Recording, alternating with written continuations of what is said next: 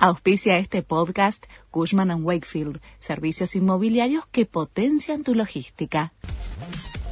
La Nación presenta los títulos del miércoles 21 de septiembre de 2022. Alberto Fernández llevó a la ONU el ataque a Cristina Kirchner.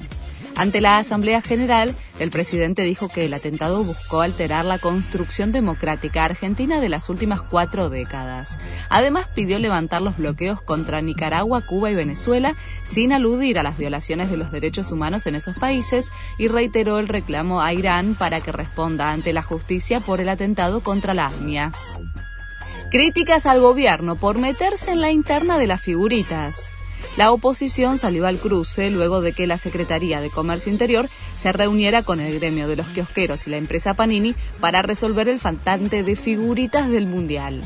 No al pan, sí a las figuritas, dice el comunicado de los panaderos bonaerenses, en donde acusaron a Matías Tombolini de no recibirlos ni hacer lugar a sus reclamos.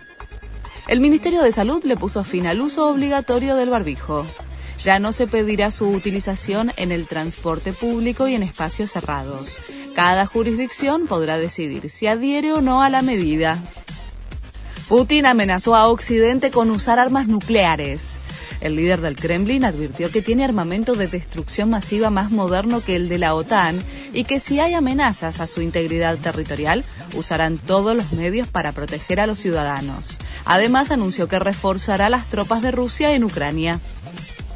La selección argentina ya se prepara en Miami.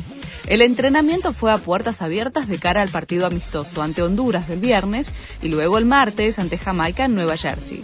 El combinado nacional tendrá un último compromiso previo a la Copa del Mundo. Será frente a Arabia Saudita el 16 de noviembre, a solo seis días de su debut en el Mundial de Qatar.